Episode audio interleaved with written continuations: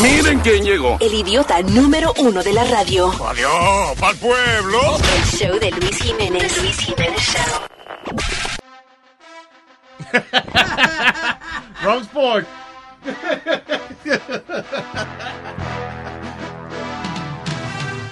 Él tiene tres canciones. Tú le dices música de. Música atlética, eso es lo que pone. tú ves. Señores, estamos hoy con eh, un gran amigo del show, una persona que admiramos mucho y que.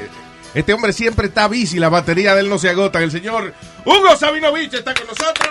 Espérate, espérate. Mejor conocido como Ah. el muñecazo. Ah, el muñecazo, sí. El pensé muñe- que Para mí siempre va a ser el muñecazo. Mister. ¡Ah, tángana! ¡Ahí está! Que, by the way, es el, el- el nombre del, del libro de Hugo Sabinovich. Atangana, Ring de Tentaciones, que ya ese título de verdad tiene... eh, eh, eh, o sea, me, me da curiosidad. es parte de la familia. Yeah. Ya sea en Colombia, en Puerto Rico, la alegría más grande para mí es, siempre digo que lo que lo que he hecho lo hago con el propósito de entretener al público y dejar huellas. Y la, la- la lucha libre ha sido una manera de quitarle tristeza a mucha gente. Yo creo que todos los que estamos en entretenimiento eh, tenemos una labor bien bonita porque hay tantas cosas que pasan en este mundo que hace falta entretener a nuestra gente. Y ahora estás en, eh, eh, con esta compañía nueva de eh, que se formó de lucha libre, que una cosa interesante que me estabas diciendo y es que todavía no tienen un show de televisión como lo tienen eh, WWE esta gente. Sin embargo, están llenando plazas a todo lo que da. impresionante. All Elite Wrestling, el, el dueño es un fiebrú de la lucha. Es un, es un billonario, tiene 7 billones de dólares eh, y es el dueño de los Jacksonville Jaguars. Lo, lo interesante de esto es que él creció estudiando la lucha libre, pero también tiene una compañía que NBA, todas las, gran- las grandes ligas, la NFL, lo contratan a esa compañía porque es la que te da estadística.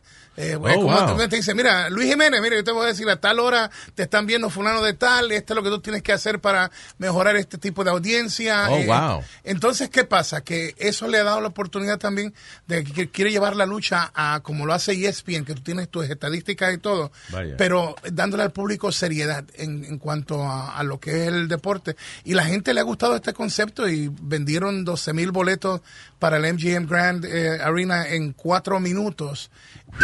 Y, y, el, y el problema es de otras empresas es que eh, no han crecido con el tiempo. Eh, y tú no te puedes basar en que has tenido éxito. Tienes que seguir eh, evolucionando y revolucionando.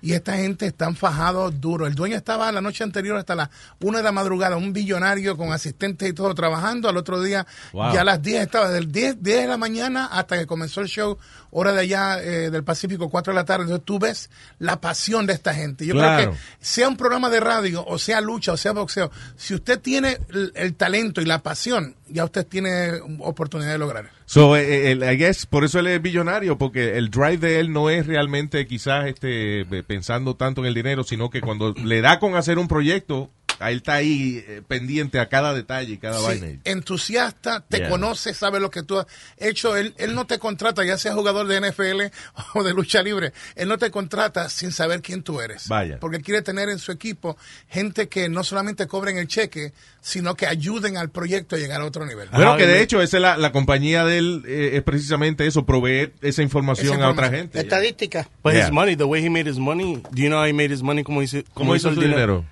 Bumper, uh, truck bumpers. No, Los así bumpers. fue. Exacto. He was the number one seller of the bumpers de todos los camiones en el mundo.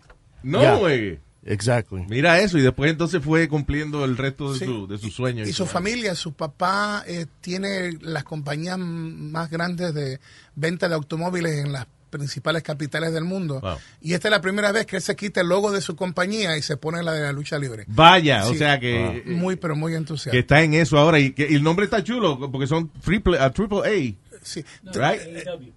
Pero- no, porque- All. Elite Wrestling es la... Porque AAA es la que estoy contratado En yo en México. Ah, ok, ok, pero estoy confundido con las letras. Yo no soy muy bueno con esto de letras y números. yo no- Triple A es una de las compañías más viejas que hay en México. Hay dos compañías grandes. Triple A es una El y Consejo, Mundial, CMLL Consejo Mundial es es la segunda. es la segunda. O sea que si se me vacía la goma el carro, son luchadores que vienen a cambiarme la, la triple A. I was thinking the same thing. Pero Right. eh, una pregunta, Hugo, ¿podrá, eh, la pregunta que todo el mundo quiere hacer, podrá competir con la WWE. Acuérdate que en un tiempo WCW trató de competir con Vince y Vince terminó comprándolo a ellos y sacándolo de, de- de sitio. ¿Pasará otra vez o podrá hoy competir? Yo creo que el problema que hubo en esa en esa época, que de hecho los lunes cuando yo hacía el programa de- en español con Carlos eh, Cabrera, era una tristeza porque nos ganaban todos los lunes en ratings. Porque Wow. eh, Ted Turner, que eh, después del gobierno federal, Ted Turner es el hombre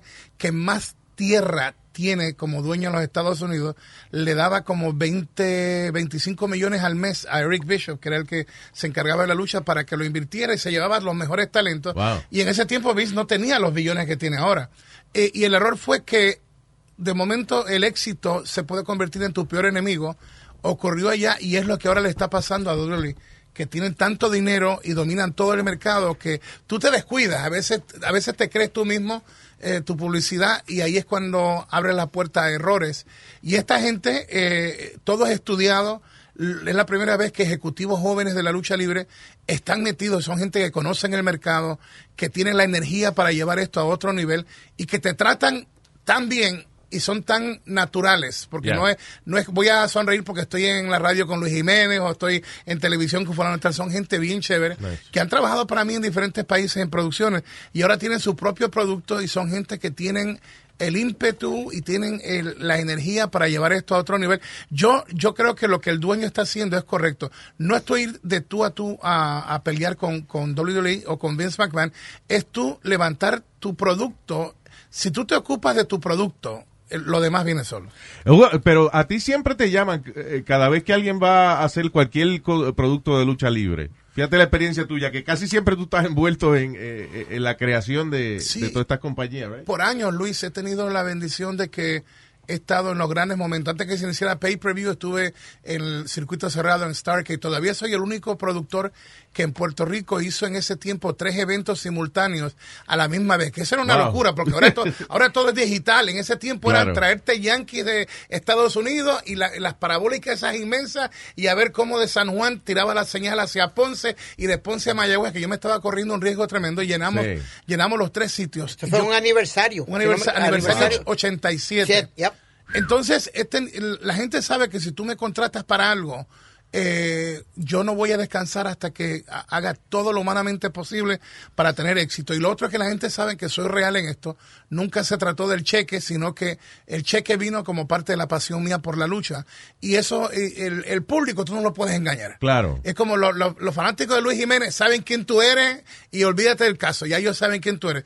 Yo creo que es lo mismo con la lucha libre, ellos saben el espectáculo que les presento y donde quiera que sea, ya sea en Chile, en México o en Orlando.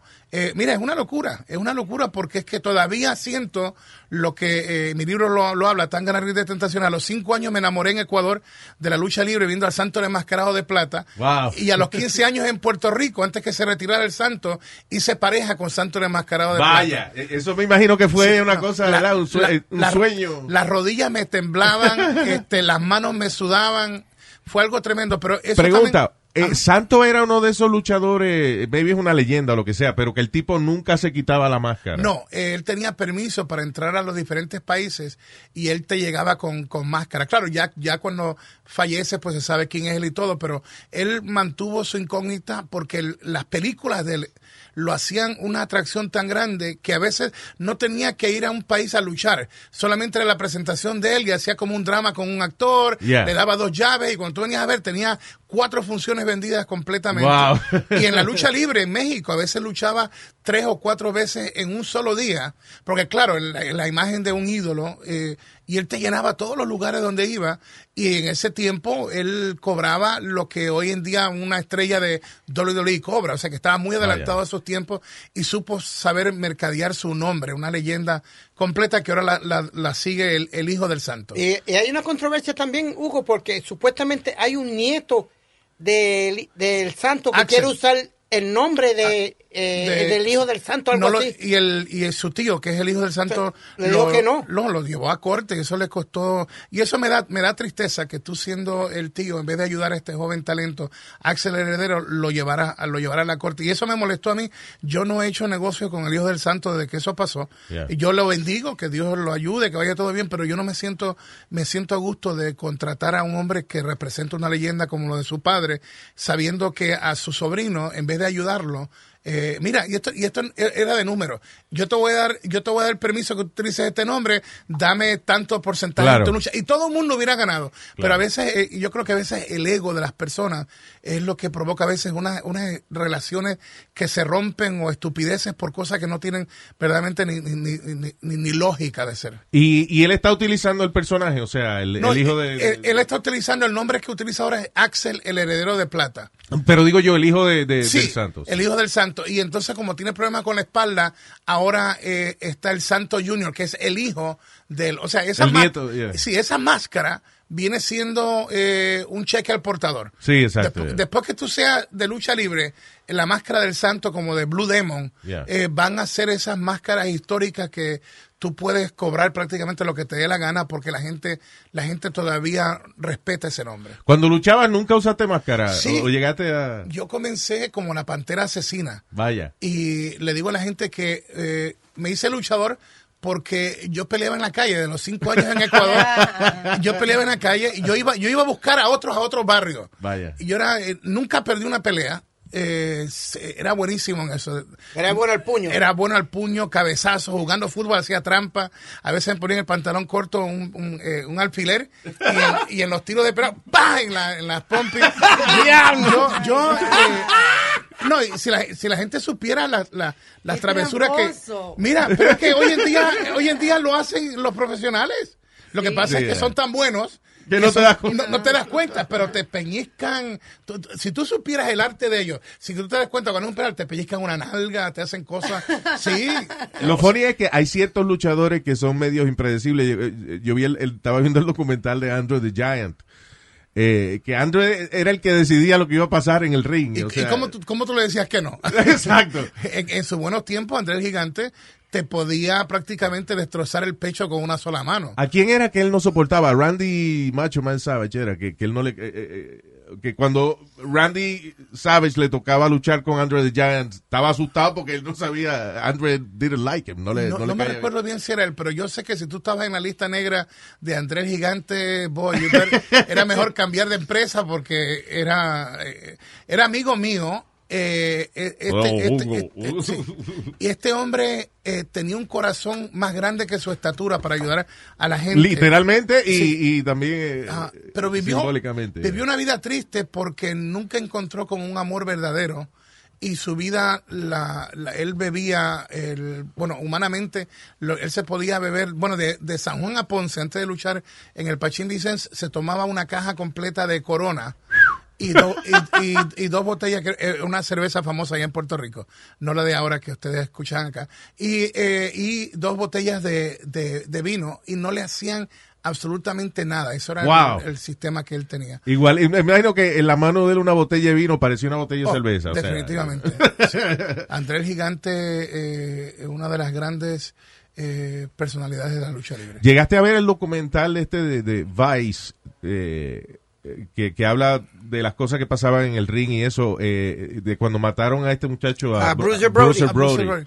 A mí- Tú, tú eras parte de... de- Sí, ese día yo estaba, Luis, a las 7 en punto, estaba haciendo entrevistas, porque en ese tiempo la lucha era tan exitosa que yo tenía permiso en Guapa Televisión para entrar a la cabina de noticias. Vaya. Llevaba el, el VHS, o el- no me recuerdo el nombre de, de- no es lo moderno ahora digital. Entonces, lo llevaba y, y en vivo yo ponía el video y el domingo por la mañana, después de lo que ocurrió el sábado, lo ponía y me dejaban hacer esto en vivo, que ahora jamás te van a permitir que tú vayas a la cabina de, de- de un noticiero eh, y tú hagas algo de lucha. Claro. El rating era tan grande y le dejaba tanto dinero a Guapa que no había problema.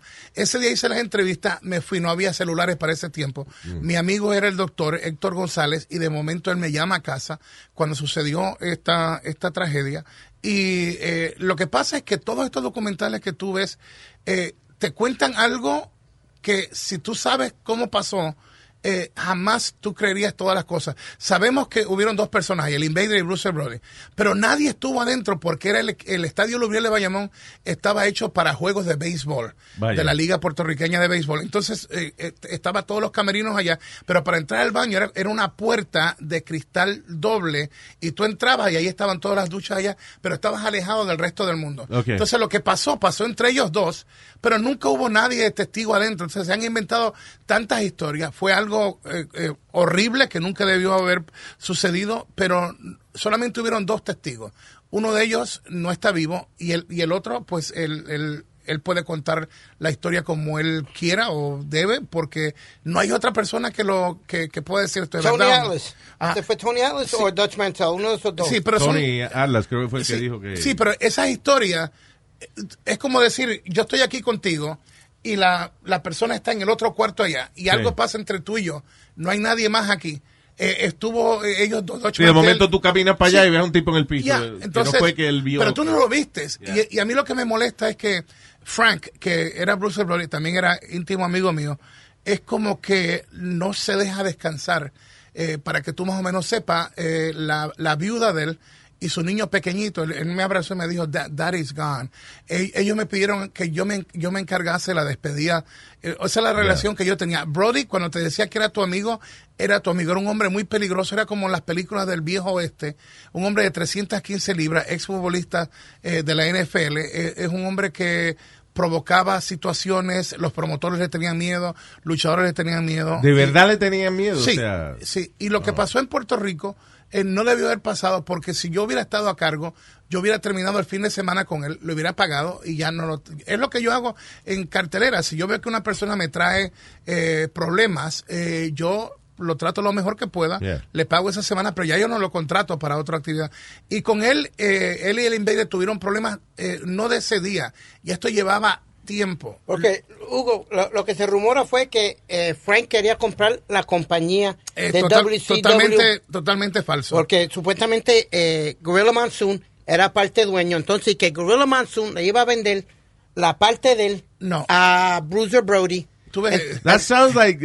Ya, es, es como, es- siguen inventando cada documental. Claro. y, y Gorilla Monsoon y Víctor Quiñones eh, tenían un 8% comprado entre los dos. Yeah. Eh, eh, Brody no le interesaba comprar ninguna empresa de lucha. Él era muy bueno con los números y él invertía más era en terrenos. Vaya. ¿Y qué fue? ¿Algo personal entre ellos dos? Eh, fue algo que tenía que ver con, con eh, la manera que, que los dos vivían su vida.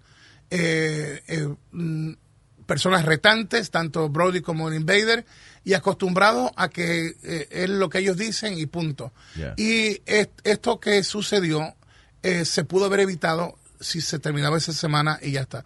Pero cuando... O sea, ¿te ha pasado que has tenido luchadores que tú notas cierta tensión que tú dices, es mejor pagarle a este que se vaya? Sí, o- he tenido problemas donde de momento en el camerino dos luchadores, eh, con el talento que tienen ellos, con los cuerpos que ellos tienen y lo que saben, d- son dos bestias Sí, dos camiones chocando. que no los puedes controlar. Entonces tú tratas de evitar esa situación. Por eso es que nuestro negocio tiene que ser eh, bien escenificado, porque tú no quieres dos gorilas en el ring matándose, porque no es bueno para el negocio, no, Claro. no es atractivo, y, y lo otro es que es tan peligroso. Lo de, lo de Brody me dolió a mí doble, porque no solamente perdí un- un- a un amigo, estaba envuelto ot- otra persona que era íntimo amigo mío, y después le dio una tristeza tan grande a la a gente de Puerto Rico. La lucha era... eh, no ha vuelto a ser la lucha en Puerto Rico lo que era antes. De verdad. Eh, eh, yo la, la levanté de nuevo, pero aún así, ese, ese Esa nube sí, y creo, y creo firmemente que eh, se pudo haber evitado. Y lo que me molesta es que cada año alguien saca otro documental y cuando tú conoces la historia, eh, es triste porque te dicen cosas que hacen pensar a la gente, wow, pero entonces, ¿cómo fue que este hombre el jurado lo encontró inocente si hay tanta evidencia? Sí, exacto. Y, y lo que pasa es que eh, la, la, la situación real en esto es que no había testigos. Son dos hombres que entran. Eh, es, es como decir, Luis Jiménez y Hugo Sabinovich, pasa algo en esto, Hugo muere, eh, no hay otro testigo, es lo que tú vayas a decir en la corte, es la única evidencia viva y ellos van a, sacar una conclusión de- del caso. Wow. Y eso fue, pero le hizo un daño horrible a, a la isla de Puerto Rico como escenario de este deporte, a la empresa local, y, y nos dejó marcados, porque yo todavía siento ese, ese dolor. Fue algo, algo horrible. Porque han, han habido dos o tres incidentes. No sé si te acuerdas, Hugo, cuando muere Michelle Martel, que Sí. también muere a la ma- en las manos del invader. Es funny because muere en las manos del invader también, cuando supuestamente el invader usaba un puño ve- vendado. que Pero le ya decía- esto fue en el ring. En el En el ring, ring. en el ring. Ahí él le, le conectó y parece que le causó un ataque al corazón o algo así. L- Pero lo que pasa es que Michelle había tenido ya problemas. Estos hombres son tan fuertes que a veces no se dan cuenta ellos mismos. Por eso es que ahora eh, los médicos te mandan a hacer tantos exámenes y todo. Yeah. Eh, porque Michelle era como un toro. Ese tipo, eh, su hermano fue gran campeón, Rick Martel. Él, Yeah. él, él- él, se sentía bien, estábamos hablando como tú y yo, va para su lucha y, cuan- y cuando regresa al camerino, porque regresó vivo al camerino, le dice, estamos bañándonos y le dice a Pierre Martel, su hermano, le dice, le dice, I thought for a minute I was going to die. Pensé por un minuto que iba a morir. Sí. Nos despedimos. Ellos arrancan a la derecha, que es que es por donde está el Hospital Damas, para San Juan. Yo vivía en Mayagüez, Puerto Rico. Yo voy a la izquierda y cuando llego a mi casa eh, es cuando yo me entero que cuando salen está riéndose con su hermano y en la luz eh, de eh, donde está a la izquierda, más o menos en el hospital, ahí mismo la cabeza de él se va al hombro de. Pierre Martel y cuando llega al hospital llega llega llega muerto. Wow. Llega muerto. Sí, que, que, eh, es increíble a veces, ¿verdad? Cuando Sí. lo llaman a unos minutos después. Mira, fulano, tú estabas hablando con él ahora mismo. Ajá. ya se murió. Y, ot- y otra, y otra parte también a veces es que los luchadores son tan profesionales que a veces se arriesgan demasiado. Y tú no sabes lo que está haciendo tu cuerpo porque estás acostumbrado a recibir las caídas y los golpes, pero no hay ningún ser humano que ha sido creado para, para aguantar el trote de, de un luchador. Las caídas, la gente cree que es un, es un colchón el, el ring y eso tiene que ser, entre más duro es mejor para que no se fracturen los tobillos. Sí. El esquinero no cede y las cuerdas son un, un acero que traspasa cada cuerda. Sí, que todo es duro. todo- Todo nada es acoginado ca- eh, prácticamente. O sea. Ok, yo la próxima vez que Hugo no esté aquí y, uno de ustedes me diga a mí que la lucha libre no, no, no es verdadera, va- me, voy, a- me voy a trepar por aquí, por encima de esta mesa pero- y va a haber pero- una lucha Bueno. libre aquí. Va a haber una lucha libre y, y la va a haber grande, va a haber un Texas Deathmatch aquí dentro. Es un espectáculo, con- es un espectáculo controlado. Exactamente. Pero en medio del espectáculo controlado, el, Pasan cosas. el riesgo, eh, o sea, el peligro está ahí. Claro. Y, y a cada rato tenemos, tenemos circunstancias donde eh, los luchadores tienen que retirarse porque ya el doctor no les da permiso para meterse al La- hay una gran diferencia cuando tú ves la lucha en la televisión a cuando vas en persona, porque yo recuerdo que yo nunca había ido a un eh, evento de lucha libre y fui una vez a, a- creo que era un Monday Night Raw, una vaina así en el, en el Garden, y a- salió Ric Flair. Eh, no me acuerdo con quién estaba luchando y cada vez que se tiraba en el ring, o sea, cuando tú estás ahí, es que Ajá. tú, tú oyes y sientes el, el golpetazo del cuando ese cuerpo cae, ¡pum! O sea, que es duro, que en la televisión no se siente Ajá. tanto así, pero cuando estás en persona, dices, espérate, estos tipos de verdad se están machu- Es un riesgo tremendo. machucando la espalda. Y hemos tenido, por ejemplo, eh, Brock Lesnar invadió el UFC y logró ser campeón en el UFC. Nosotros tenemos muchachos talentosos que pueden competir en, en artes marciales mixtas. El arte de ser un luchador profesional es tú entretener al público y la misión de uno es no lastimar al otro. Pero lamentablemente esas son las intenciones. Yeah. y- pero en el ring eh, la, la, eh, todo es un segundo. Yeah. En un segundo tu vida puede cambiar. Hubo una vez eh, Dross, que era es jugador de los Dallas, eh, Vaqueros de Dallas, un tipo fuerte con Dylan Brown. Estuvieron en una gira por toda Europa todos los días. Viene el final de la lucha, le da el mismo lo que se llama un bombazo, que es levantarlo, y él corre y lo suelta. Y esa noche no se paró más.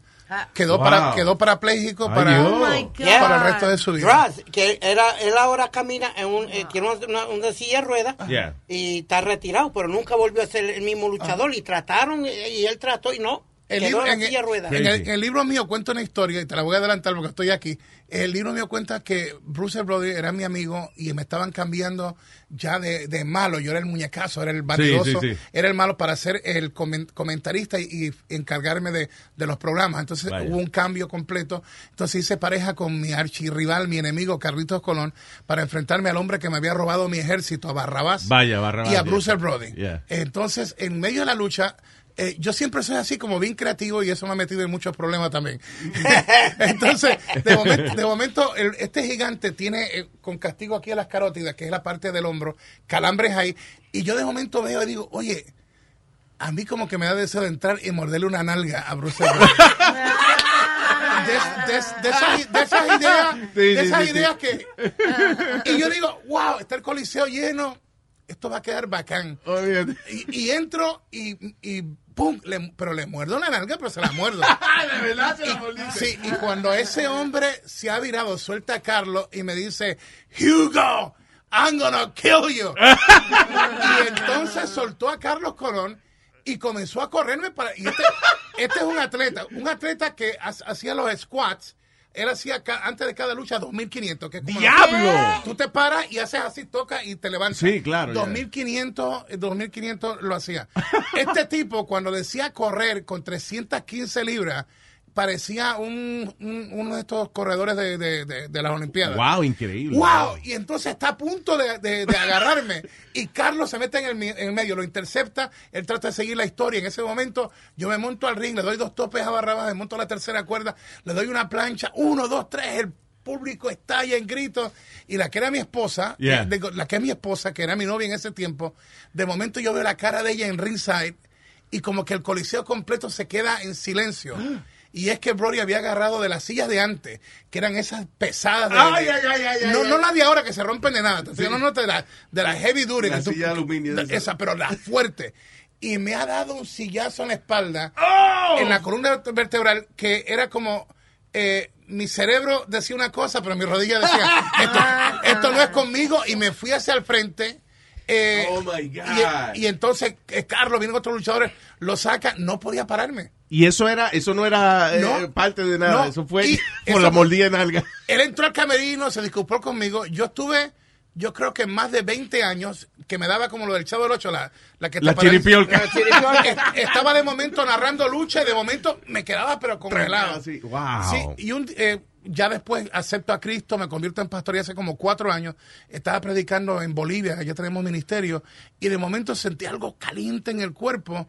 Y Dios, y, Dios me, y Dios me sanó de eso, pero Brody era mi amigo y me dio un sillazo que por poco me, me mata. Y Y estuve. eso era parte de la adrenalina de- del momento Sí, también. o sí, sea, no, no, eso el estuvo, espíritu pero- de competencia. Y los muchachos se dan a veces golpes que yo lo miro ahora y yo digo, yo no, yo hice 20 años como luchador, Luis, y te doy, te digo con todo mi corazón, yo no sé cómo rayos lo hice y yo no sé cómo rayos estos muchachos.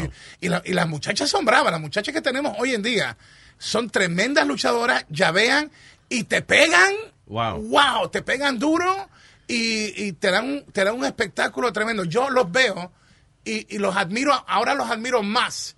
Porque la experiencia de mi, de mi recorrer me ha enseñado cómo la vida de ellos puede cambiar en un segundo. La lucha femenina, ahora que mencionaste a las muchachas y eso, ¿tú crees que está cambiando poco a poco? O sea, porque antes eh, antes del movimiento este de- del Me Too, yo me acuerdo que habían hasta eh, eh, combate de panty y brasier, eh, Sí. you know, Era la era, como la, la atracción. La atracción de tener divas, era la Yeah. palabra correcta. Y funcionó en ese tiempo. Pero había que evolucionar porque llega un momento donde lo que habías hecho ya no impacta y lo otro es que estás discriminando contra jóvenes atletas y ahora tú tienes unas bellezas pero así como son bellas te pueden romper el brazo en Claro. dos segundos. De hecho, Ronda Rousey, que fue campeona en UFC, Yeah. invadió y fue la primera vez este WrestleMania donde eh, tres mujeres fueron las estelaristas de un WrestleMania que es, Nice. es como decir la primera vez que tú te puedes ganar sobre un millón de dólares por una lucha y esta vez fue las mujeres y yo honestamente to- toda mi vida batallé eh, estuve casado mi, mi Wendy Richter. Wendy Richter fue, está en el Salón de la Fama de la WWE. Cuando se inició eso, ella era manejada por Cindy Lauper y era de las, po- yeah. era de las pocas que te luchaba. Era una mujer más alta que yo, bellísima. Y entonces eh, eh, yo dije, wow, esto no solamente tiene que ser la parte de que la mujer es bonita. Hay, hay, hay un entusiasmo Sí. cuando la mujer sabe luchar. Y desde ese momento comencé en todas mis carteleras a promover más la lucha de mujeres, pero con, con competencia. Vaya, sí Y que lo- no era por Sí. adorno nada más. Y cuando se da esto, yo lo celebro, porque es que yo no, yo, yo noté que era injusto que las mujeres no tuvieron la oportunidad de brillar como los hombres y que puedan alcanzar un lugar estelar, un WrestleMania. Y, y yo era de los pocos productores que en ese tiempo, aún antes de esto, le- les pagaba siempre competitivamente. Oh, ok. Eh, y, y esa era mi pelea y sigue siendo mi pelea. Oh, that's nice. Que si tú dices, ok, vamos a darle oportunidad a la mujer, no solamente me des la oportunidad en el ring, págale bien. Y esa, y es- y esa es la batalla. That's nice. Pero perdona, Luis, no se van a ver las luchas que yo he visto en Japón, que el ring está lleno de, de fireworks y, y de cristal. Y, de, y estamos hablando de mujeres, Luis, Sí. luchando en- con un ring lleno de alambre y de, Uy. y de como de fireworks, que cuando le dan un body slam explota el ring. Sí, pero ya, ya- Ya, es, un, es un poquito mucho. Lo que pasa es que es una nación con su propia cultura y el- la- la mu- las mujeres allá luchan en su propia empresa. Son Ok. estrellas ellas mismas y entonces ah, se les ha ido la mano. Cuando tú, cuando, cuando tú vas eh, demasiado hacia ese punto, eh, vas a, a marcar negativamente eh, el incremento de fanáticos. Mm. Porque en un momento dado tú dices, tú vas a llevar a tu niño de 3 o 4 años para ver eh, que explota en el alambre de púa la piel. Sí, Y- ya, y- that- y- that no, y yo tenía luchadores que, que venían de allá y querían hacer lo mismo acá. Eh, yo le dije, no, no, no, no, no, esto no. Yo no tengo problema si tú vas a meter 60 mil personas en un estadio y vas a hacer millones de que tú te sacrifiques. Pero solamente por... eh, Una, sí, un no, combate regular no. para la televisión. Que tú hagas dinero, que todos hagan dinero y que tu riesgo, tu- que sea meritorio, de que tú dices, voy a sacrificarme, pero voy a ganar tanta plata por esto. ¿Hay algún combate o alguna cartelera que fue demasiado brutal para tu, para tu, en tu, you know, que tú percibiste que no, esto es demasiado, como algo de eso de alambre de Wow. púa, una cosa. Cuando yo manejaba Abdullah, es que era mi monstruo, mi máquina, Abdullah, Abdullah, Abdullah. Eh, las luchas con Carlos eh, Colón, el acróbata de Puerto Rico, eran tan sangrientas y aunque Carlos era el dueño de la empresa y Abdullah fuera, de- fuera de- del- espectáculo de lucha era, era bien amigo de él, eh, este, cuando Abdullah se mete en el ring o se metía en el ring, él no le importaba que tú fueras ni su padre, ni su madre, ni el dueño. Y él, y él le daba a Carlos, eh, para que tú tengas idea, en un aniversario, eh, me recuerdo que fue en Mayagüez, en donde jugaban los indios en el Isidoro García de Mayagüez. Y de momento era Abdullah contra Terry Funk. Y Abdullah saca el cubierto, pero en vez de hundírselo en la frente, se lo hunde eh, aquí en el antebrazo, en la parte ¡Diablo! de aquí. Y de momento el, el- el tenedor queda clavado en el antebrazo. Y la sangre comienza a salir a, de una vena de esa. a borbotones. Y te digo, aún para uno que está acostumbrado, eh, eh, para mí era, era o sea, aún, duro, aún eh. yo, y eh, en mis tiempos de luchador contra Jack Veneno, yo fui de los pocos rudos con mi personaje de la octava maravilla del mundo, que destroné eh, a él dos veces el campeonato. Y eso me, por poco me cuesta la vida, porque en ese tiempo tú ganarle a Jack Veneno, los generales lo respaldaban. Wow. Hay, hay fotos de un coronel apuntándome con el revólver. Yo, sal- yo salía, salía de ciudades donde lo- lo- los buses, lo, lo- lo- o sea, le tiraban tiros en el auditorio de Ponce, un carro nuevo, al otro día yo lo llevo para allá, me lo tirotearon y me lo destrozaron. Oye, completo. eso. Eh, pero eh, yo estoy allá y era una lucha del hambre de púa contra Jack Veneno y en- estamos ensangrando y de momento no estaba en qué iba a pasar, pero cuando él me pone el alambre de púa en la boca, por alguna razón, como es alambre nuevo, se metió en la lengua. Y el problema no es que se metió en la lengua, el problema es que tú sabes que tiene como un rollito en la parte de abajo Sí, sí, sí, el alambre. para sacarlo. eh, yo tuve que pedir, el árbitro tuvo que ayudarme Casi como un anzuelo. Sí, tuvo que ayudarme a abrir la boca. Yo le di un golpe bajo, a, le di un golpe bajo a Jack Veneno. El árbitro me abre la boca mientras yo por abajo saco y cuando saco eso se va parte de mi piel y hay un, río de, de- de sangre. y, God. y si eso dolió, ese no era el problema más grande. Era que por las próximas tres semanas es un lugar eh, donde tú sudas, donde hay saliva y tienes que tener cuidado de que no, no tengas una infección en la lengua porque eso te puede costar hasta la vida. Es verdad, es verdad, que Sí. son muchas, muchas cosas que pasan a raíz Así de que eso. ¿no? yo lo viví, yo lo viví y por eso es que te digo que yo, yo no porque yo he sido luchador y hago esto en la lucha, pero si la gente supiera el, el sacrificio verdadero de estas estrellas que la, que la gente ve en televisión eh, y cómo se, y cómo se ganan la vida. Yeah. Muchos de ellos viajan cuatro, a veces te trabajan cuatro días a la semana. Eso es duro. Eh, o sea, de, de los 365 días pasan 280, 280 y afuera. ya. Y eh, claro, yo le digo a la gente, no lo busques por el dinero. Tienes que amar esto. Yeah. Porque cuando te duele la espalda y tú tienes un vuelo a, a Australia a luchar, vas a luchar dos días allá, y el vuelo así ya es casi 22 horas, y luego te metes y luchas dos días corridos y tienes que absorber otras 22 horas para estar en, el luchador no se no descansa, tienes Yeah. que tienes que entrenar todos los días y luego tienes que ir a, a radio, a promoción, a televisión Sí. o luego a las compañías que te hacen los juegos de video que la gente lo ve bonito pero no saben que el, el deportista o el futbolista o el jugador de baloncesto tiene que ir a un estudio especial donde te ponen todos estos chupones eléctricos y magnetos y todo Sí. para hacerlo más real el juego.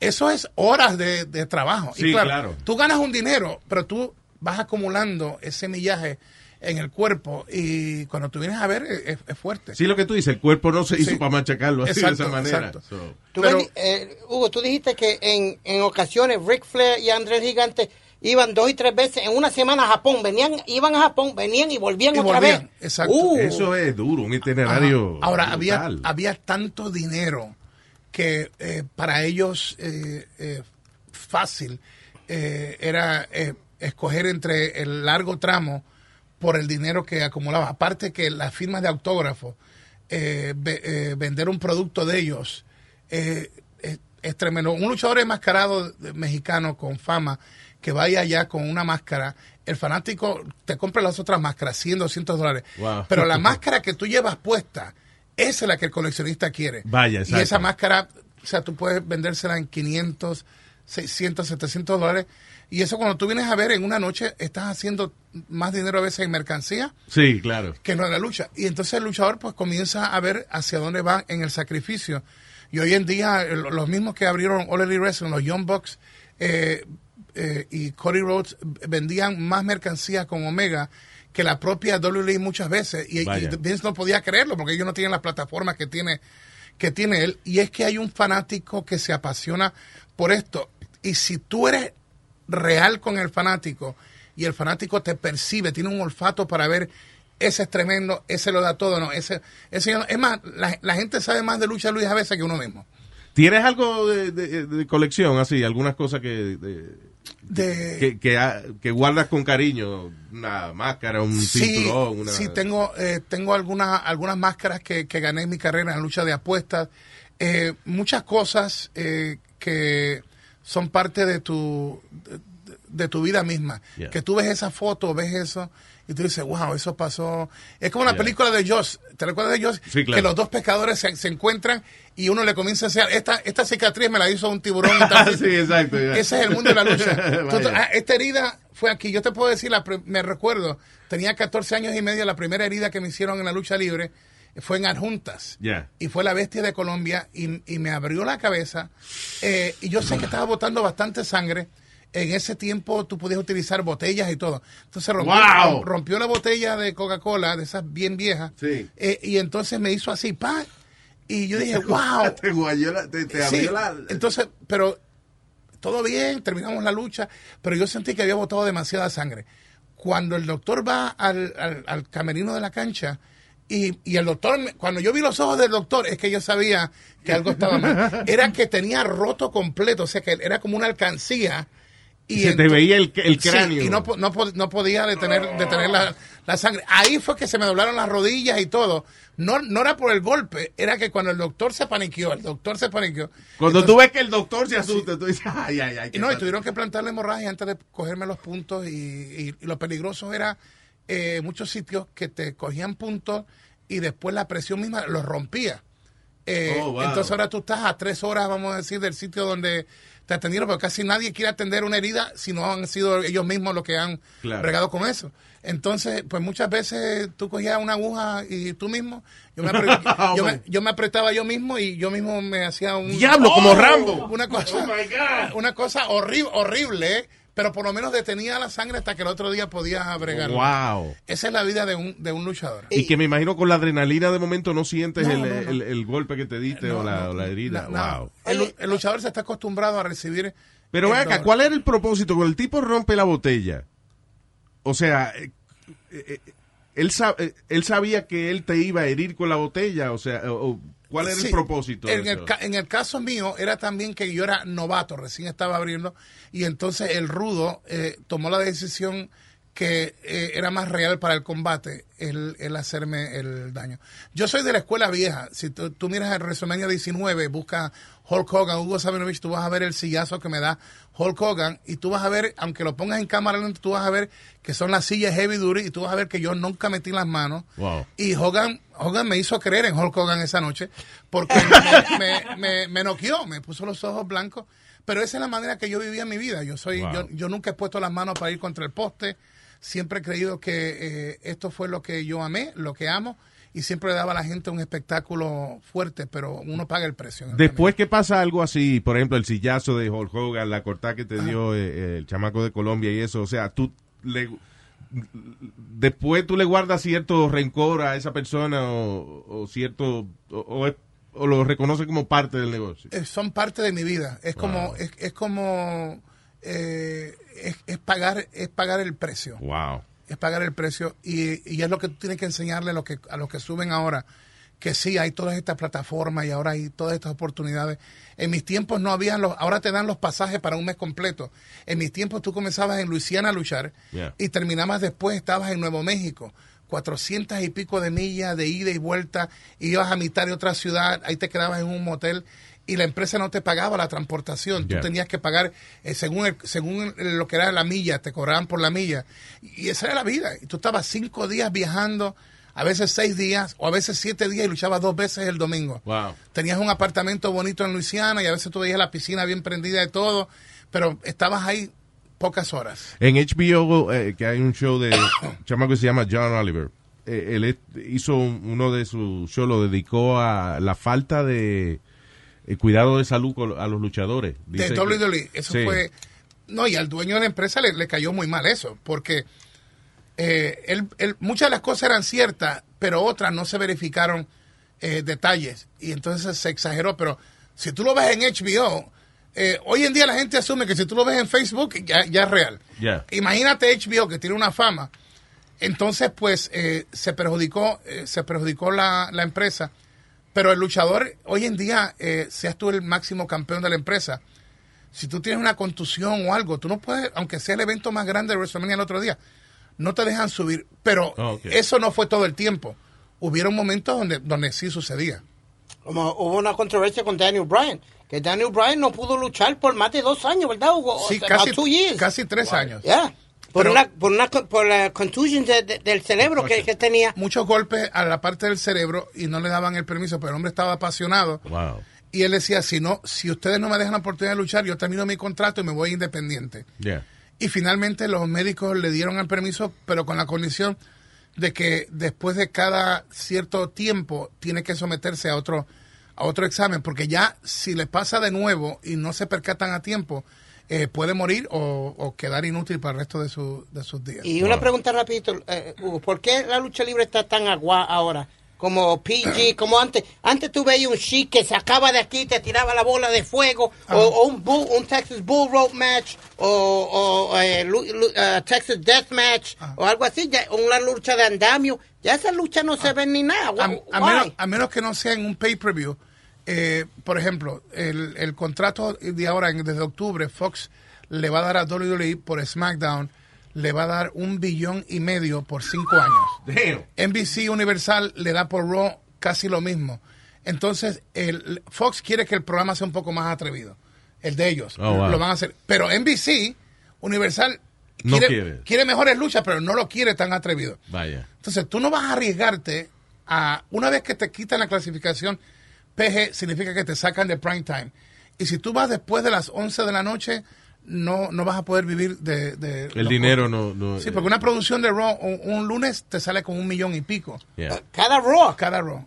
Porque Wow. aparte de los luchadores, es todo lo, todo lo que tiene que llevarse a cabo para la producción en, en los coliseos. Si ahora tú ves una, un un Monday Night Raw, tiene la misma producción que, o, o más de lo que tuvo el, eh, los primeros este, WrestleMania. O sea, eh, eh, un Monday Night Raw parece un WrestleMania si tú lo comparas, eh, you know, when it started. y lucha libre o lo que sea, si tú estás en prime time, tú estás compitiendo Yeah. con todo lo que está en prime time. O sea que ahí no, ah, no, pues yo, pues como yo era lucha y ellos tenían a tal persona que es un cantante. No, no, aquí tú compites con todo Y es mejor que tú le saques eh, los mejores ratings porque ahora mismo están molestos con WWE porque no, no ha estado con buenas historias y los ratings no han subido. Y ese es dinero.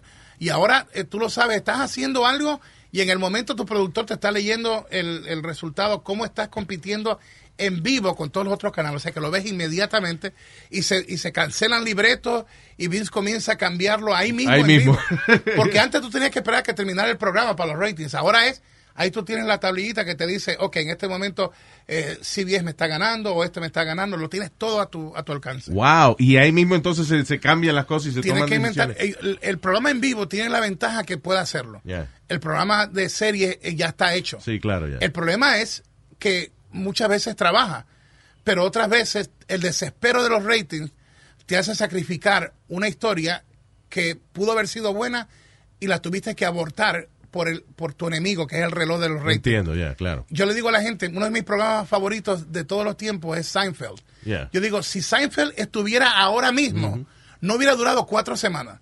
Y hace poco entrevistaron a Seinfeld y él, y de momento yo digo, wow, that's like, like the same conversation that I had. Él dijo, si yo hubiera comenzado ahora con Larry David a producir esto, no hubiera tardado como cuatro semanas, nos hubieran sacado de NBC. Digo, my God, I've been saying that for Sí, so eh, long. en lo que la gente cogía la, la- el, concepto del show no le iba a dar tiempo. Seinfeld es de los programas pioneros en ser creativos y se metían con judíos, con puertorriqueños, Sí. con todo mundo. They did not care. Ellos insultaban a medio mundo y se metieron en un montón de problemas porque es what, eso era la parte. El humor, yo siempre creo que cuando nos volvemos tan estrictos, nos convertimos en dictadores porque yo creo que el- si no te gusta algo, cámbialo. Sí, Pero tú, tú, no, tú no le quites el placer a otra gente que lo disfruta, solamente que para ti no es apto. Mira, yo, yo no creo, yo no creo, yo no creo en eso. Y hoy en día eh, eh, los comediantes ahora eh, también son casi como los políticos. Dicen alguna algún chiste que no le cae bien a una gente y le, le fastidia Sí. la carrera en, Sí. eh, por social media. Es muy, muy lamentable. Eh, Hugo, una pregunta. Triple A viene con un producto latino nada más, Luis. Ahí no vienen luchadores americanos, no sé si vienen, pero es un producto hecho en México Yeah. y viene por primera vez al Madison Square Garden septiembre. El 15 de septiembre. 15 de Yeah. septiembre.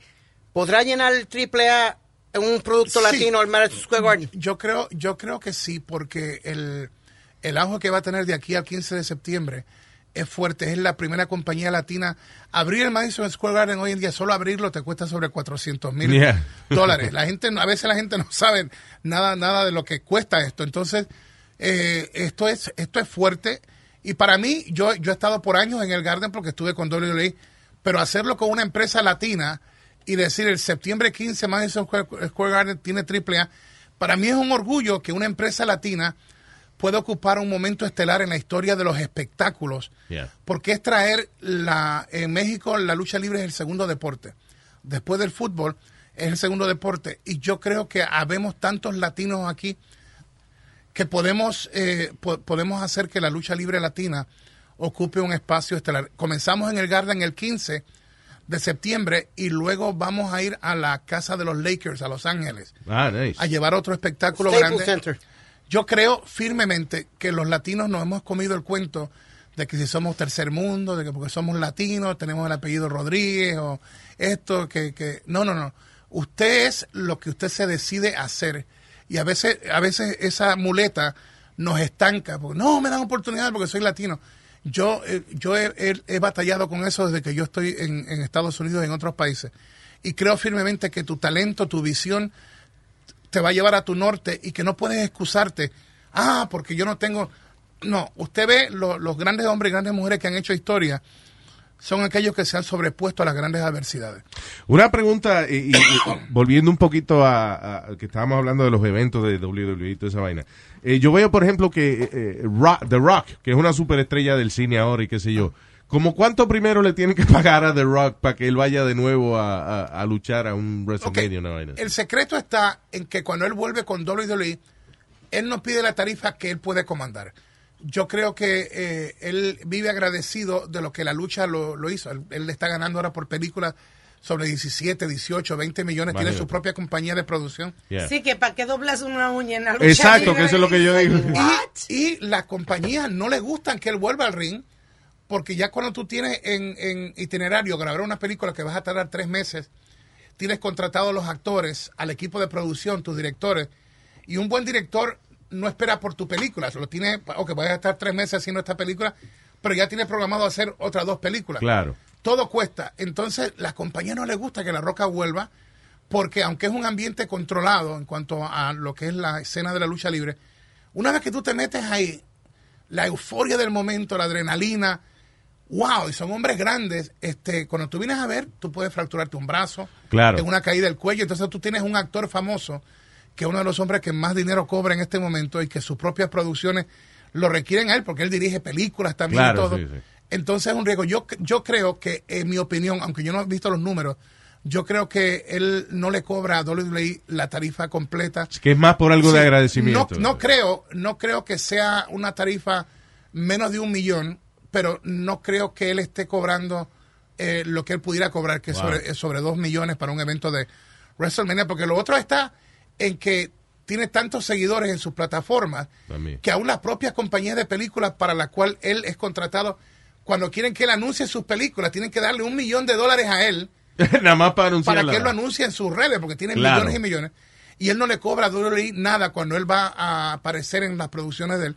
O sea, si tú vienes a ver, te estás ahorrando un montón de dinero. Claro. Pero eso también me gusta porque es un hombre apasionado por esto y nunca se le subió los humos. Eh, Luis, tú te puedes encontrar con él y decirle en la calle, mira, yo soy fulano de tal y te he seguido algo. A menos que tengan que agarrar un avión inmediato, ese hombre te, te habla, te trata como si tú fueras la persona más importante. Ah, that's nice. Porque él aprendió Really, que donde él llegó, donde él llegó, no llegó solo. Yeah. Eh, el, el artista, el boxeador, el luchador, el- quien quiera que sea, que crea que él o ella se lo merece todo por el arte o por su talento, están equivocados porque eso es parte. Pero la parte importante es quién compra tu producto. Exacto. Y si tú no tratas bien a tu cliente, eh, eh, o sea, estás, eh, estás haciendo tu error más grande. Y eso no es fácil que una persona con tanta atención que recibe The Rock, que se mantenerse humble, you know, mantenerse humilde en ese aspecto. yeah. El, el ego, el, el ego es fuerte. A, mí, a mí lo que me gustó es que en los tiempos que yo estaba, eh, la lucha libre en Puerto Rico, tú- yo no podía salir. Eso era un escándalo, la lucha libre en Puerto Rico. Sí, sí, sí. Eh, it was- you guys- mi- mis hijos y mi esposa me mantenían siempre con los pies en la tierra porque yo iba y llenaba un estadio y en la noche sacaba la basura. Yeah, exacto. Ah, y digo- kept you humble. Y Y le- tu mujer te decía, ¿qué pasa? La Sí. basura. Y le doy gracias a Dios por mis hijos y mi esposa y por los amigos verdaderos. Los panas verdaderos son no, lo- no los que eh, te alaban por lo que tú haces, sino por lo que siempre te dan el buen consejo. Sí. Hugo, yo creo que estás pasando demasiado tiempo en fiesta. Hugo, esto no te conviene. Eh, y el otro está el otro en que donde quiera que hay quiere estar contigo para, para estar en el viaje. Claro, exacto, Y hay que escoger. Y yo le doy gracias porque eso me mantuvo me mantuvo muy bien. Mira, eh, arranco mañana para Orlando a hacer la publicidad para el evento del sábado. Es una compañía que se llama NJCW.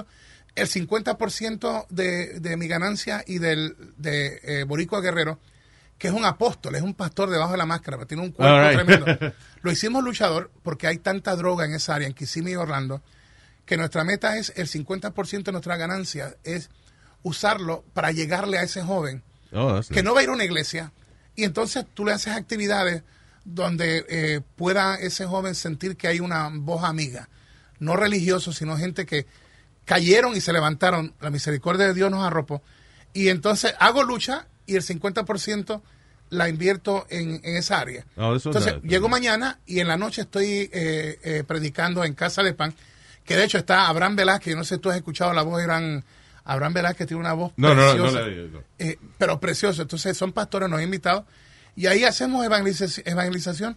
Pero es como tú le das un buen consejo a alguien que va camino a una cárcel eh, o que está en el alcohol o está en las drogas. Y luego hago televisión, radio, jueves, viernes, sábado hago la lucha.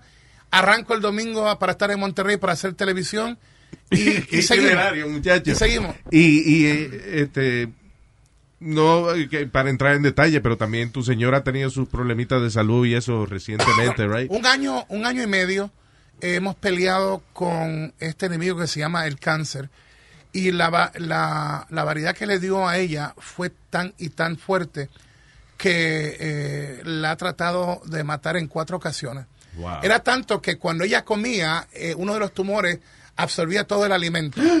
Eh, entonces eh, le perforó la parte del colon en una ocasión, por poco muere y... O sea, que son todas las complicaciones que, que surgen Sí. a raíz de que a lo mejor te sientes mejor por una Ajá. cosita y de momento sale otra. Y, Y, pero verla ah, me inspira, Luis, porque eh, con los dolores tuvieron que darle eh, radiación. Mira, uno de los, de los otros tumores estaba en la columna vertebral y es como las películas de ciencia ficción, porque eh, entró a la parte de la columna vertebral y le comió una de las vértebras. Se la, se la comió y la otra se la fracturó para ya tenerla en una silla de ruedas. Entonces la, la llevaron, le dieron, le dieron la operación, que eran cuatro huecos en la columna vertebral, lograron ver dónde estaba el tumor, en- entraron y lo quemaron. oh my God. Lo quemaron, una vez que ya quemaron el tumor, entonces entra la operación en sí. Esto es, esto es como una película de ciencia Sí, ficción. esto es una Porque, cosa- Entonces, donde no había la vértebra, hay un líquido blanco que le entran ahí, y el líquido blanco, como a los 20 minutos,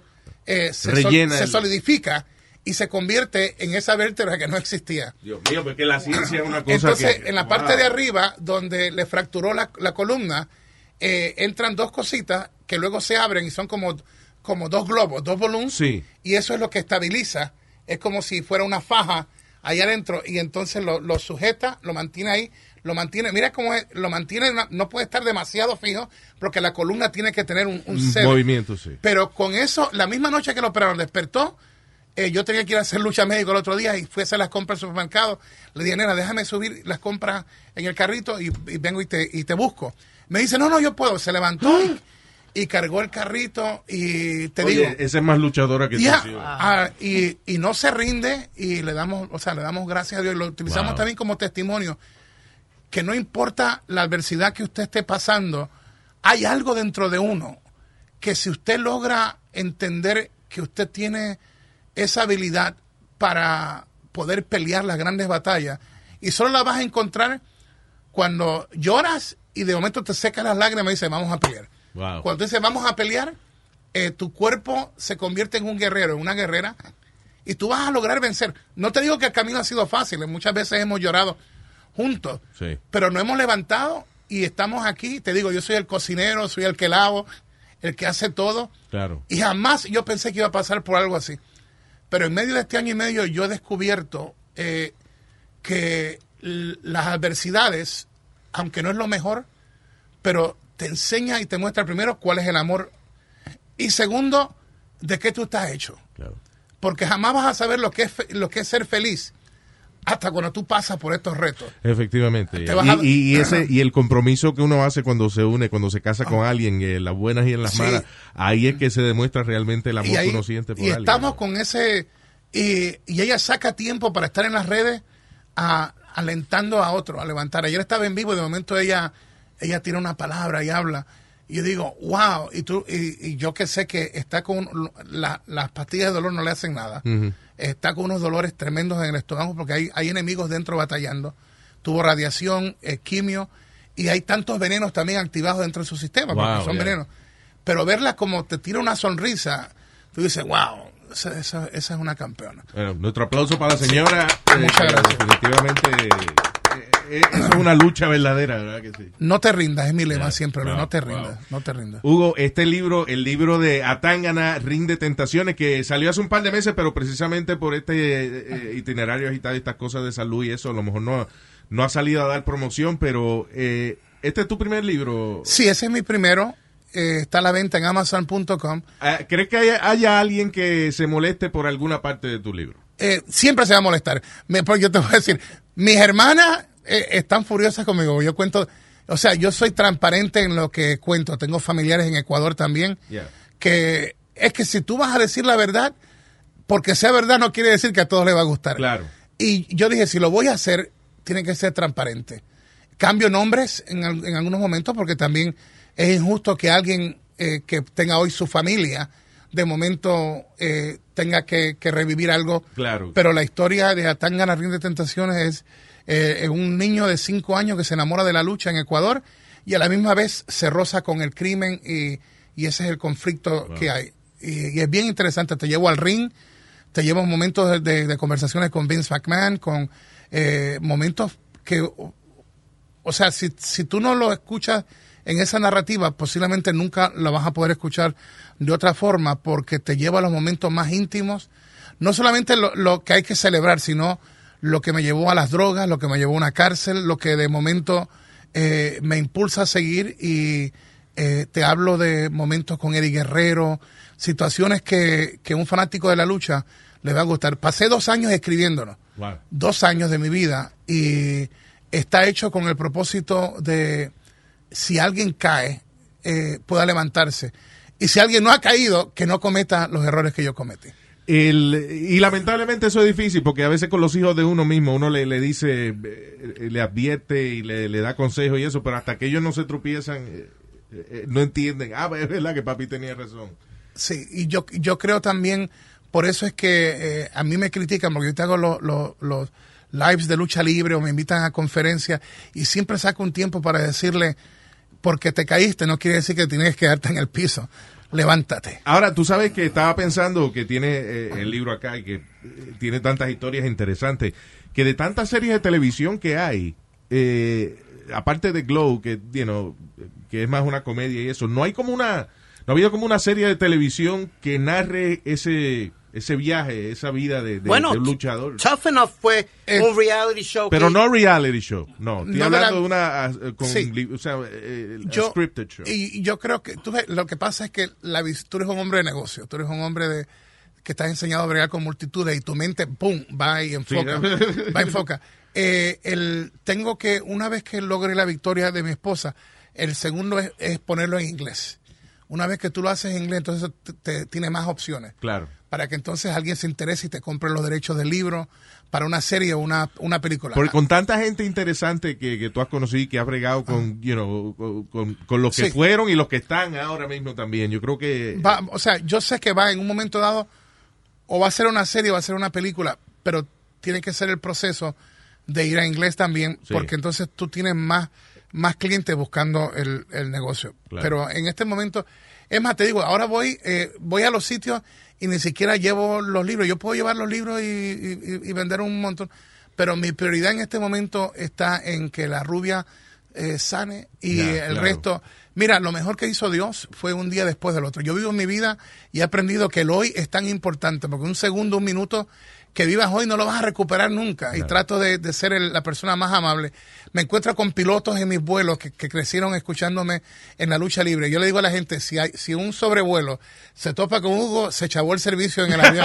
Sí, sí. Porque es que... Hablar contigo, hablar- nada más. y tengo eh, yo yo hablo con la gente en, los- en los aeropuertos en, en los diferentes países E- esto me gusta Yeah. porque aparte de la lucha me gusta que sepan que ellos son importantes y que si Dios nos da la oportunidad o la vida te da una oportunidad de que eh, tengas algo de fama eh, este deja huellas contagie a Claro. alguien contagie a alguien para que la arme en grande llegue a otro a otro nivel. Yo nunca le he cobrado eh, lo que llaman el booking fee a ningún luchador luchadora y hay muchos que han logrado hacer pero plata plata plata pero grande empresarios y todo.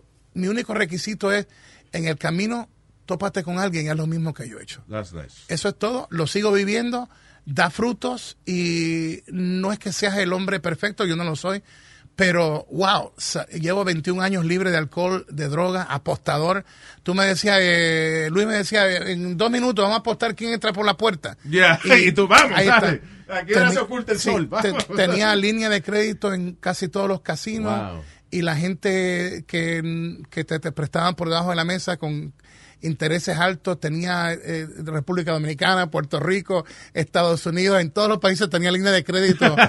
Eh, y, y- y estoy libre, eh, ahora me cuido más que el primer día que dejé, eh, dejé la bebida, el alcohol. Hoy, hoy entiendo que eh, cuando te crees demasiado confiado en algo es cuando te pones en peligro. Todo renglón de tu vida, sea tu matrimonio, eh, tienes que vivirlo intensamente, dile la quieres, que la amas, porque este, no sabemos el día de mañana qué va a pasar y tienes que disfrutar tu vida al máximo, pero dejando huellas. Señoras y señores, el señor Hugo Sabinovich, que siempre que viene al show, él puede hacer el show solo, no le hace falta aquí más nadie. ¡Dale que no soy yo! ¡Fua, fua, fua! Ah, Mucho éxito siempre y, y que todas las cosas que, que tengas en tu propósito se den como tú las quieres, especialmente la salud de tu señora. Seguro. Y, y que y corre la voz, Luis, por favor, el 15 de septiembre en el Garden, una empresa latina invade el Madison Square Garden con el mejor espectáculo de lucha. Esto no se trata de Hugo, se trata de romper con los imposibles y que sea esa empresa la primera empresa latina la que abra la puerta a otras empresas latinas. No, Claro. se, no se trata del ego y del éxito, es bueno, pero queremos abrir Crear esa un mercado, seguro que Seguro, sí. que nos respalden y va a haber mucha gente que, que, mire, la lucha libre latina se impulsa que usted va a crear más industria, más trabajo. Eh, e- esto es grande, la lucha libre cuando está bien impulsada da muchos empleos. Y que así sea. Y, eh, claro, y, y es lo que estábamos hablando, por más eh, millones ya que tenga la WWE, eso ya como que ellos tienen uno, como, es como una máquina. Y ahora es la oportunidad de innovar y de hacer cosas distintas. Y una cosa interesante que mencionaste, eh, que por ejemplo, con esta otra empresa también que hizo el señor, el dueño de... All, all- yeah, All Elite, Yeah. All Elite- All Elite Wrestling. Que sí, que como que quieren hacerlo más en serio la lucha, Sí. con estadísticas y, y- y cosas. y, hace- y hacerlo de una manera que impacte al público, pero no quiere sobrecargar el itinerario. Eso es lo que me gusta. No quiere que sus luchadores y luchadoras estén todo el tiempo en la carretera, sino que le van a pagar tan bien que no va a ser necesario que estén todo el tiempo luchando alrededor del mundo. O sea Calidad que- en vez de calidad. cantidad. Y yo creo que eso va a ayudar. Yo estoy, yo pronostiqué que un billonario iba a entrar a esta industria y ahora estoy pronosticando que va a entrar otro. No sé si es Mark Cuban, el dueño de los Dallas Mavericks, que en su canal de televisión tiene el programa de, eh, de New Japan Pro Wrestling. Wow. Pero uno, ya sea mujer o hombre, va a entrar porque el dinero atrae dinero. Claro. Y cuando, y cuando tú ves que esta gente están cobrando un billón y pico por contrato de televisión y que en una noche Vince se levanta y en su shop.com ha vendido millones de dólares y cuando tú vienes a ver que tienen más licencia, la lucha libre ya no es lo que tú metes en el público, es que desde el agua, la camiseta, Wow. hay, hay todo. Mire, usted, Todo usted está ganando dinero por artículo, las réplicas de campeonato, cada réplica de un campeonato son 400 y pico de dólares y a cada Wow. rato cambian el diseño. Eh, otro billonario va a entrar y yo quiero que entre otro porque quiero que, que más talentos puedan entrar y que los que están eh, ganen un buen, buen dinero para que puedan retirarse y lo hagan de una manera donde, donde no, es- no estén eh, enfermos y que puedan retirarse como deben ser, con buen dinero. Leo no ha hecho una pregunta, me caso, no tenía micrófono. No, no, la- Ah. Eh, no, porque teníamos la mayoría ahí, pero no, mira, y yo soy fanático de la lucha libre. Y lo que hicieron con AEW, a mí, a mí me hace pensar como hizo Vince McMahon con WrestleMania. Algo nuevo, algo eh, interesante, algo diferente. Y the buzz que tuvieron en social media después que terminó All Elite, like it was trending worldwide. Vaya. So están haciendo los cambios que se necesitan. y se llevaron a, a que era Dean Ambrose en WWE. Fue secreto. eh, reporté que nadie sabía que él estaba ahí.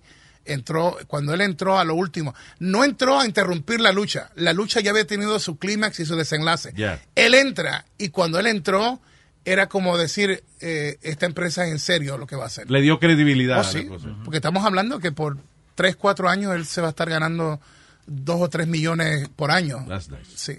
Hugo, mucho éxito eh, para ti, la gente que trabaja contigo y mucha salud sobre todo. Y esta es tu casa siempre. Muchas gracias. Dios me los bendiga a todos. Y si alguien escuchándonos que está pasando por un mal momento, levántate. Tú eres un guerrero, eres una guerrera. No naciste para ser una víctima. Tú naciste para triunfar y usted va a poder hacerlo. Ahí nada más. Gracias. Hugo Sabinovich, señoras y señores. Emmy award winning John Mullaney presents Everybody's in LA, a special run of six live episodes created by and starring Mullaney that'll stream live on Netflix during the Netflix is a Joke Fest. The comically unconventional show will feature special guests where John Mullaney explores the city of Los Angeles during a week when every funny person is in it. Watch John Mullaney Presents Everybody's in LA, debuting May 3rd live at 7 p.m. Pacific Time, only on Netflix. Algunos les gusta hacer limpieza profunda cada sábado por la mañana. Yo prefiero hacer un poquito cada día y mantener las cosas frescas con Lysol. El limpiador de inodoros de Lysol ofrece una limpieza 2 en 1 al desinfectar el inodoro y el cepillo y eliminar el 99.9% de virus y bacterias. No solo limpies, limpia con Lysol.